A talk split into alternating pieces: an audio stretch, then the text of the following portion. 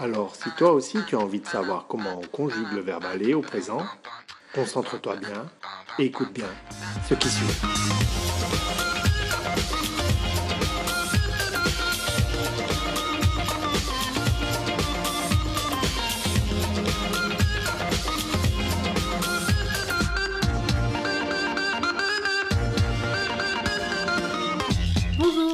Les Pressés de l'expression et je suis Perrine Andrieux, votre hôte pour les 6 prochaines minutes. Je suis ravie de vous retrouver pour ce nouvel épisode de la première saison. Nous sommes en 2016 et aujourd'hui, nous allons mettre au jour toutes les liaisons du verbe aller. Une remarque sur mettre à jour et mettre au jour. Alors oui, ça commence sans échauffement, mais vous devez cesser de les confondre. Mettre à jour, c'est mettre en ordre pour n'avoir aucun retard. Ainsi, quand vous actualisez un dossier ou une liste de clients, c'est bel et bien que vous les mettez à jour. C'est aussi très souvent l'argument des ordinateurs pour vous faire patienter. En revanche, quand on met au jour, on découvre ou on exhume. Alors je n'ai absolument aucun moyen mnémotechnique de le retenir, je le sais, c'est tout. Je sais tout, c'est tout. J'ai la mémoire de l'humanité. Au travail, il n'y a que deux cas où vous pouvez faire usage de mettre au jour. 1. Vous êtes archéologue. 2. Jamais. Donc il n'y a pas de problème. Je mets au jour les liaisons du verbe aller et on peut commencer l'épisode.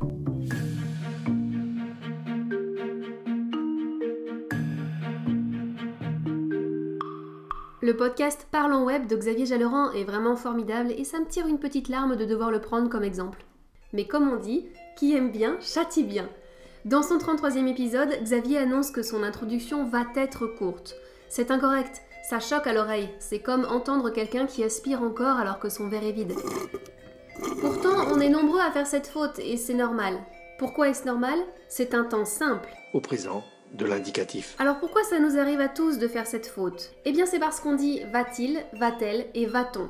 Aussi bien pourrait-on dire va-être. En effet, la succession de deux voyelles au sein d'un mot, ou comme ici à la frontière de deux mots, c'est un hiatus, et ça peut être assez désagréable à l'oreille. D'ailleurs, je viens de dire ça peut être, et statistiquement vous auriez préféré entendre ça peut être. Pour éviter les hiatus, on place un T euphonique entre les mots ce qui permet d'en fluidifier la prononciation. Se concentre-t-il suffisamment sur ce que je raconte? Prendra-t-il le temps d'écouter jusqu'au bout? Concentre-t-il Concentre-t-il Prendra-t-il Concentre-t-il Prendra-t-il Au présent, de l'indicatif. Ce T ne signifie rien, il n'est pas un mot en lui-même, il est juste là littéralement pour faire joli. L'objectif de Vatel, c'est de travailler dans l'hôtellerie de luxe. Non, l'objectif de Vatel, c'est d'être plus facile à prononcer. Règle sur l'inversion du verbe et du sujet avec une conséquence épanthétique ennui mortel. Le T euphonique vient d'une liaison fautive qu'on a régularisée par analogie aux liaisons officielles.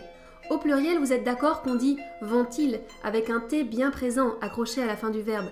Donc au singulier, on a régularisé pour que ça s'harmonise. Vont-ils, va-t-il, va-t-elle et va-t-on. Et pas va-être. Apparemment, on n'a pas le droit de placer un T euphonique entre deux verbes. Voilà. Bon. Et donc qu'il faut l'apprendre par cœur. C'est une règle absolument idiote. C'est plus facile de retirer son i à l'oignon, hein. Ça, ça fait l'unanimité, mais allons-y. Ça m'est parfaitement égal. Exemple culinaire. Pour ceux qui tiennent un restaurant, il vous est donc formellement interdit de dire Veuillez accueillir à votre table une assiette qui pourra être dégustée avec un verre de vin. Votre palais pourra ainsi avoir toutes les saveurs mélangées. Parce que là, bah, c'est tout faux. Pas de phonie entre deux verbes. Point final. Je suis désolée, je peux pas faire plus. Je peux vous en remercier déjà. Avec plaisir. C'est beaucoup. De rien, Kevin. Ah, qu'en est-il de va-t'en? Celui-ci est assez spécial. Ça s'écrit va-t apostrophe. Le T apostrophe, ce n'est rien d'autre que le pronom te qui est élidé. Alors ne mettez pas des tirets partout par principe. Quand vous laissez des tirets là où il n'en faut pas, c'est comme quelqu'un qui cuisine avec la hotte. C'est agaçant juste ce qu'il faut. Il y a le petit bruit de fond là. C'est nul je ne m'en fais pas pourtant. Au travail, il est assez peu probable que vous ayez besoin d'écrire va-t'en.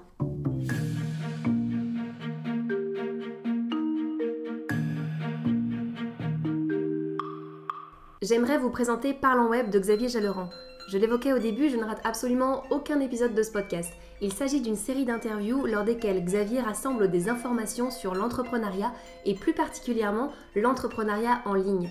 Ça peut vous concerner directement, auquel cas sans doute vous le connaissez déjà, mais si ça ne vous concerne pas, ou que vous vous dites que ça ne vous concerne pas, vous pouvez tout de même y faire un tour, parce que le champ des possibles s'élargit en écoutant ce genre de sujet. Forcément, ce sont des gens qui travaillent sur Internet. Ça reste quelque chose d'assez peu commun, et on s'aperçoit très vite qu'on peut avoir un comportement professionnel, une façon de s'exprimer, qui diffère selon le milieu où on travaille. J'ai le souvenir dans l'un des épisodes de Parlons Web que la personne interviewée se montrait hyper enthousiaste quant aux gens qu'elle rencontrait.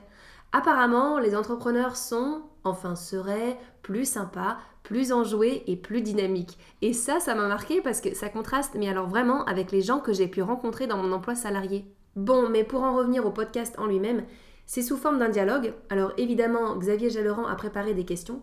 Et ce que je remarque souvent, c'est que la personne interviewée a aussi préparé des points qu'elle voulait aborder. Et mon conseil, c'est ça. Prenez des notes avant de téléphoner. Que ce soit pour une prise de rendez-vous, une conférence téléphonique, un appel qui se veut un peu informel, c'est bien de préparer quand même ce que vous allez dire. Vous allez vous présenter, donner la raison de votre appel et ensuite vous entrez dans le vif du sujet et là, faut se montrer bien propre, ordonné et clair dans ce que vous dites. Si vous avez une feuille sous les yeux, ça fonctionnera forcément mieux que si vous improvisez. D'ailleurs, la personne que vous contactez n'a pas besoin de le savoir, et même si elle s'en rend compte, c'est pas gênant au sens où elle comprend que vous avez fait l'effort de vous préparer. En parlant de contact, si vous avez des questions, écrivez-moi sur la page Facebook des Pressés de l'expression, j'y répondrai en fin d'épisode prochain.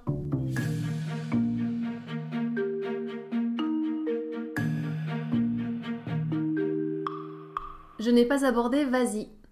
Et non, en résumé, on met un S au verbe du premier groupe lorsque l'impératif est suivi de i ou de en. Jusque-là, c'est simple. Goodsy Mange-en mais aller est un verbe du troisième groupe, et du coup c'est une exception. Nous reviendrons sur ce phénomène d'épenthèse consonantique. On peut aussi poursuivre sur le sujet si ça vous branche, contactez-moi sur Facebook. Et on pourra parler cuisine aussi. Vous avez de la pâte Vous avez du sucre alors avec la pâte, vous faites une crêpe puis vous mettez du sucre dessus. Je tiens aussi à vous préciser que j'ai prévu 15 épisodes simplement pour tester votre accueil. C'est déjà un boulot monstre et je continuerai vraiment avec plaisir si vos retours sont positifs. Alors allez-y, s'il vous plaît, vraiment, laissez 5 étoiles sur iTunes, c'est la meilleure façon de me dire que vous appréciez ce podcast. Ça a été un plaisir pour moi de vous parler. Il ne me reste plus qu'à vous souhaiter une excellente semaine. Je reste à votre disposition. D'avance merci et bien à vous